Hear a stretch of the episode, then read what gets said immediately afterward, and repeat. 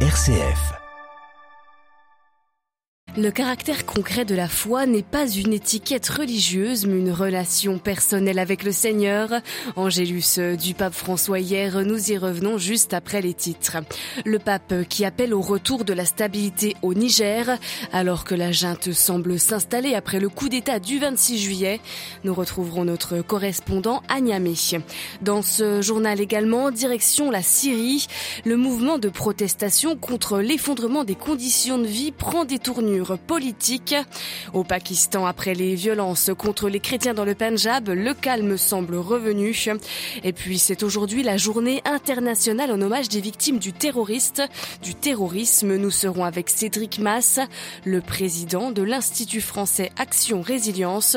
Il nous explique comment s'adapte la lutte antiterrorisme. Radio Vatican, le journal, Marine Henriot. Bonjour, la foi n'est pas copieuse de concepts mais de faits concrets. C'est le message du pape François adressé hier lors de la prière de l'Angélus aux fidèles et aux pèlerins rassemblés place Saint-Pierre. S'appuyant sur un passage de l'évangile de Matthieu, François a souligné que Dieu ne résiste pas quand on le prie, invitant à lui faire confiance. Les précisions de Myriam Sandouno.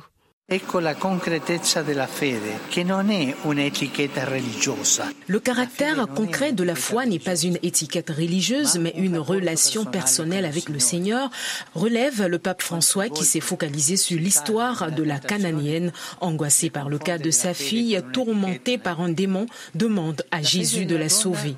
Le pape évoque une femme qui, s'approchant du Christ, insiste et entretient un dialogue étroit avec lui, surmontant tous les obstacles pour pouvoir lui parler.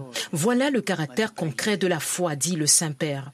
La foi de cette femme, dont la fille a été délivrée par Jésus, n'est pas faite d'étiquettes théologiques, mais d'insistance. Pas de parole, mais de prière, ajoute-t-il.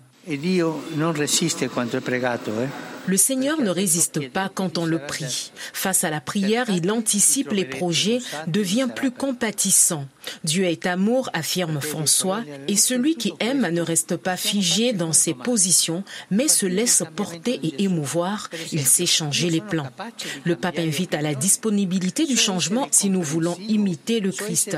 Cela fait beaucoup de bien dans la relation d'être docile comme Jésus avec la cananéenne. Myriam Sandounou, le pape qui après la prière a fait part de son inquiétude sur le Niger et plus globalement sur la situation au Sahel. Je me joins à l'appel des évêques pour la paix dans le pays et à la stabilité, a dit François, invitant la communauté internationale à trouver au plus vite une solution pacifique. Mais sur place au Niger, ce scénario d'une solution pacifique semble s'éloigner tous les jours un peu plus. Près d'un mois après le coup d'État du 26 juillet, la CDA l'institution régionale dont relève le pays, tente de négocier avec la junte, en même temps qu'elle menace d'intervenir militairement pour rétablir l'ordre constitutionnel. Les militaires putschistes, eux, semblent maintenant bien lancés dans une transition. Hier, leur chef a convoqué un dialogue national pour déterminer, entre autres, la durée de cette transition. À Abdulrazak Idrissa. Le général Abdraman Tiani a indiqué la disposition de la junte à dialoguer. Sur la menace d'une intervention militaire, il a mis en garde ceux qui veulent l'entreprendre. Ce ne sera pas une promenade de santé car ils feront face à 26 millions de Nigériens. Le chef de la junte a également annoncé la tenue prochaine d'un dialogue national pour tracer les contours de la transition. Pour lui, cette dernière ne doit pas excéder trois années. Il a livré ce message quelques instants après s'être entretenu avec une délégation de la CEDEAO, une délégation qui a pu également voir le président du Chili Mohamed Bazoum ainsi que son prédécesseur Issoufou Mahamadou.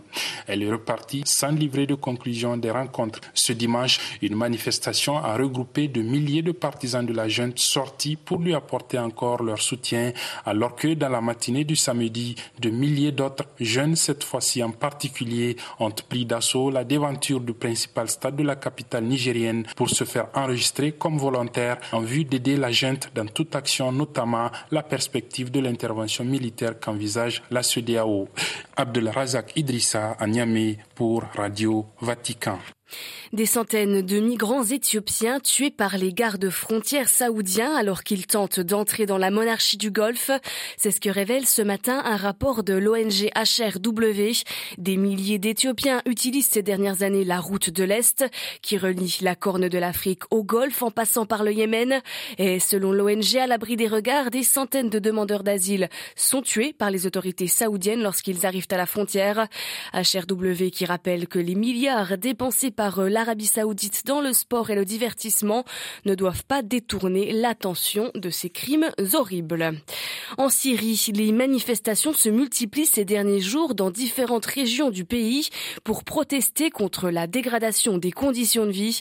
La Syrie qui est frappée euh, par une crise économique sans précédent, plus de 90% de la population est sur le seuil de pauvreté. À Beyrouth, Paul Ralifet. L'effondrement dramatique du pouvoir d'achat et l'incapacité des autorités à apporter des solutions à la crise sont à l'origine de l'agitation populaire actuelle en Syrie. Motivé par des considérations sociales à l'origine, le mouvement de protestation prend cependant souvent une tournure politique. Des dizaines de personnes ont manifesté dimanche dans la localité de Jaramana, une banlieue proche du sud de Damas, une autre manifestation a eu lieu dans la province méridionale de Daraa. Brandissant des drapeaux de la révolte syrienne, les protestataires ont lancé des slogans hostiles au pouvoir syrien et ont appelé à la libération des détenus politiques. Dans la localité de Zakia, près de Damas, des inconnus ont tapissé les murs de slogans hostiles au président Bachar el-Assad.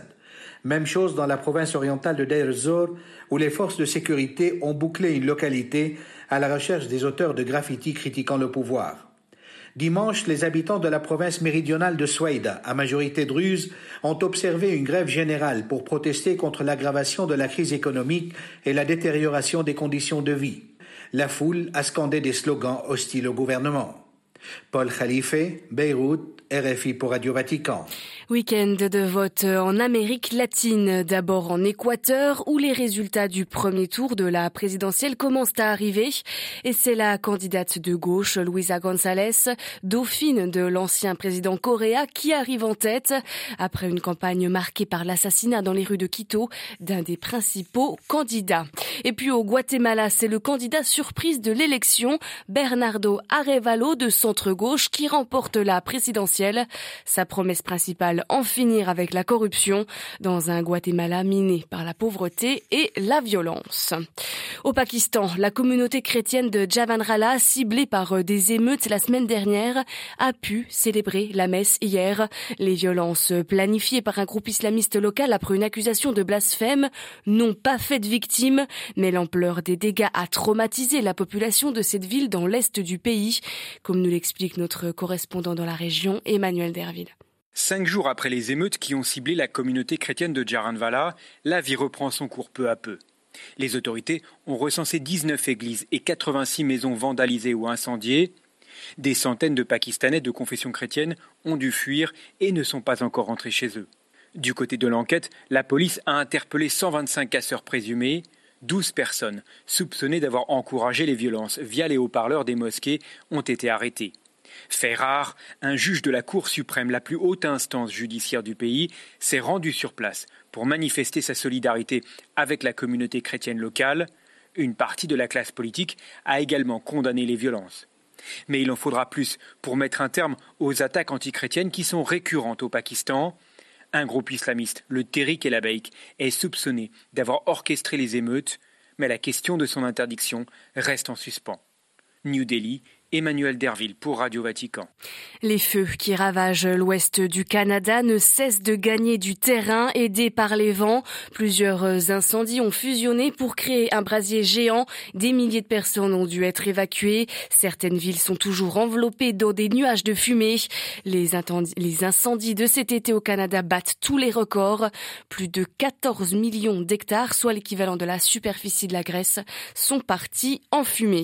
Et toujours au chapitre des incendie, le président américain Joe Biden est attendu demain à Hawaï après les dramatiques incendies qui ont fait une centaine de morts et alors que les critiques sur les opérations d'alerte de la population commencent à prendre de l'ampleur.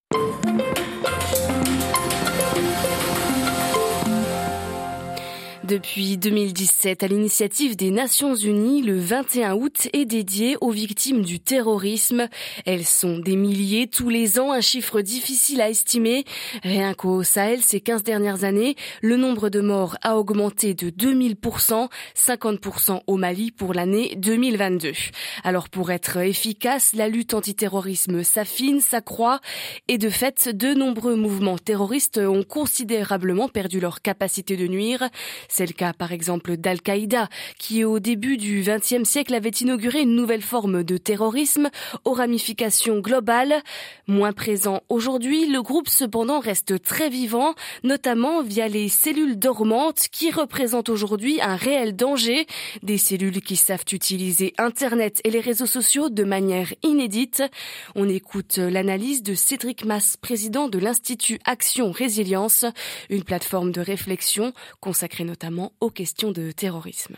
La principale différence qu'on a constatée depuis les 20 ou 30 dernières années, c'est l'usage des nouvelles technologies de l'information et de la communication, euh, à la fois pour médiatiser les actions et donc euh, euh, augmenter l'effet de résonance d'un assassinat ou d'un attentat, mais aussi pour recruter, voire même générer des actions terroristes. Ça a été vraiment une nouveauté, c'est-à-dire par des actions informationnelles, des personnes qui se sentaient sympathisantes de la cause ou qui avaient envie de rallier euh, tel groupe se sont mises à mener des attaques beaucoup plus individuelles. C'est notamment euh, euh, le cas en France hein, lors de l'offensive de l'État islamique contre la France entre septembre 2014 et, on va dire 2018-2019. Parmi les organisations terroristes qui ont émergé au début du 21e siècle, on peut citer Al-Qaïda et l'État islamique qui avaient cette capacité de frapper n'importe où, n'importe quand et sans être pratiquement détectable sur quelconque endroit de la planète. Alors ça, c'était vraiment nouveau,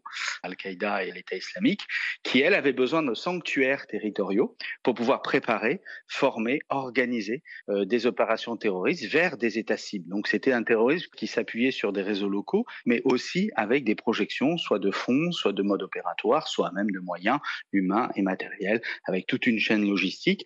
Aujourd'hui, on a euh, enfin pris conscience qu'il ne fallait pas laisser prospérer les sanctuaires. Donc cette typologie de terrorisme est un peu moins euh, menaçante aujourd'hui. Mais avec euh, le basculement euh, de tout le, Sahel et de toute l'Afrique subsaharienne euh, dans une situation un peu moins contrôlée, eh bien, il peut y avoir la réapparition de sanctuaires. Il y a des sanctuaires de l'État islamique dans différents endroits, mais qui pour l'instant ne sont pas liés avec l'Occident ou ne sont pas suffisamment pérennes et importants pour pouvoir générer des attentats vers l'Occident. Qu'y a-t-il eu de nouveau finalement dans la lutte contre le terrorisme. La nouveauté euh, importante, c'est que on se rend compte que comme on est sur un phénomène dont le moteur est politique, la réponse ne peut pas être simplement euh, technique policière, sécuritaire, euh, moyens de surveillance, technologie euh, de contrôle, etc. Bien évidemment, il faut cette réponse-là. Une fois que vous avez identifié une menace avec un réseau, il faut appréhender les auteurs, identifier toutes les ramifications et, et les mettre hors d'état de, de, de, de, leur enlever la capacité de mettre en œuvre, de passer à l'acte à ce niveau-là. Mais en amont, pour éviter que ces informations deviennent des futurs attentats, eh bien, il faut travailler sur tout un aspect préventif qui est malheureusement aujourd'hui beaucoup passé sous silence alors qu'il a été décisif en France après 2015 euh, en mobilisant toutes les sphères de la société pour que les gens se parlent, pour que cette colère qui peut être un des leviers sur lesquels les organisations terroristes euh, s'appuient pour euh, recruter, et eh bien pour que cette colère puisse se matérialiser autrement que par le basculement vers la violence. Et qu'auraient obtenu ces organisations, Al-Qaïda et l'État islamique notamment? Ils ont connu un quart d'heure de gloire, bref mais intense. N'oublions pas que toutes ces organisations ont fait des, des, dizaines de milliers de victimes, essentiellement d'ailleurs au sein des populations dont elles prétendent être les défenseurs et ceux qui veulent euh, sa réalisation dans un projet politique particulier qui est le djihadisme. Donc, euh, donc elles n'ont pas obtenu grand-chose en réalité. En revanche, un des effets de tous ces attentats depuis 2001, c'est de nous avoir amené à accepter des atteintes à nos libertés que nous n'aurions pas acceptées dans un autre cadre. Et il faut se garder finalement de ne pas perdre euh, ces valeurs qui sont les valeurs les plus détestées euh, des organisations djihadistes qui ont généré les attentats depuis 2001. Voilà, interrogé par euh, Jean-Charles Puzolu, Cédric Mass, spécialiste de l'extrémisme violent et du terrorisme, président de l'Institut français Action Résilience, était ce matin notre invité.